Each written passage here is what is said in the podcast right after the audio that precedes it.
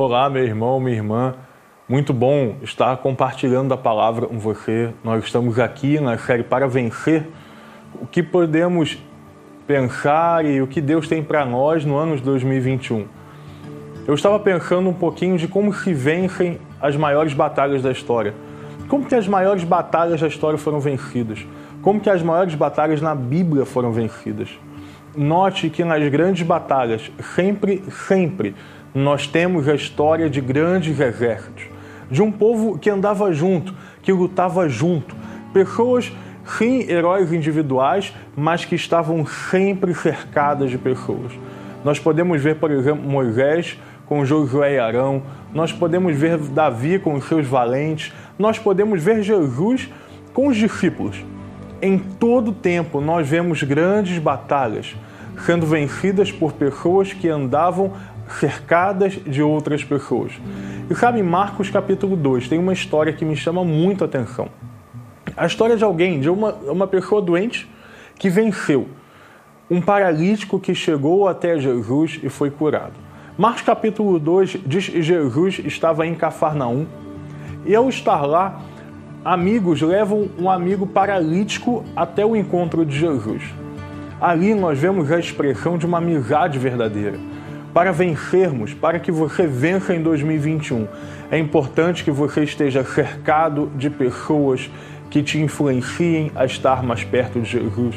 Amizades verdadeiras, amizades que nos ajudam e nos equipam, amizades que nos impulsionam, pessoas que vão estar em comunhão conosco, nos levando a ter comunhão com o Pai. E existem alguns pontos que nós podemos ver em Marcos capítulo 2, que nos ensinam o que é uma amizade verdadeira, o que é uma amizade que transforma e nos leva a uma transformação pessoal, uma amizade que nos leva a vencer. Em primeiro lugar, nós vemos que amizades verdadeiras nos levam para perto de Jesus. Ora, é muito comum que nós tenhamos amizades que nos influenciem para várias direções. Você pode ter amigos que influenciem teus gostos musicais. Você pode ter amigos que influenciem o lugar que você vai estar. E amigos influenciam a nossa fé. É muito importante que aqueles que estão à nossa volta nos apontem para Jesus. Que aqueles que estão ao nosso redor nos levem a conhecer mais sobre Ele. Aquele paralítico que venceu em Marcos capítulo 2, ele foi impactado pelos relacionamentos que estavam à nossa volta. Os relacionamentos precisam nos apontar para Jesus. Quando nossos relacionamentos nos apontam para Jesus, nós experimentamos cura e nós vencemos até as nossas enfermidades mais difíceis. Olha que interessante. Para que aquele homem pudesse vencer, os seus amigos tiveram que remover os obstáculos que estavam entre ele e o Mestre. Olha que interessante. Quando nós chegamos e somos apontados para perto de Jesus, que é o nosso primeiro ponto, nós muitas vezes temos barreiras e enfrentamos lutas para chegar até o Pai. Fortalezas espirituais, dores, feridas, preconceito, paradigmas errados. Várias coisas nos impedem de chegar até Jesus.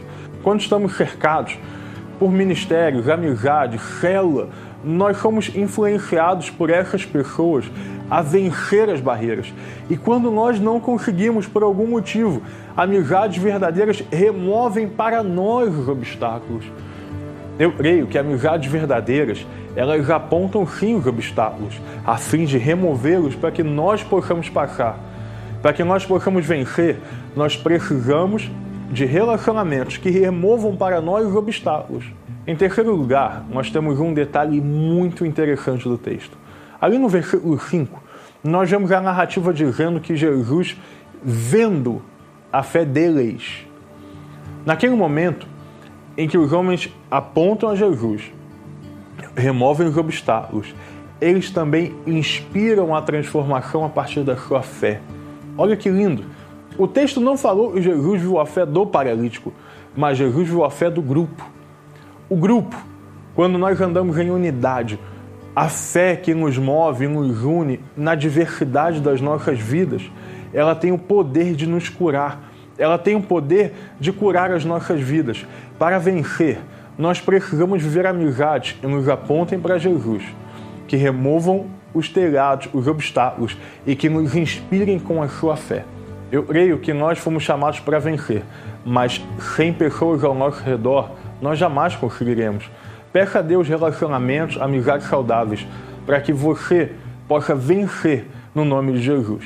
Amém? Obrigado, meu irmão. Fique de olho, semana que vem nós estaremos um novo episódio.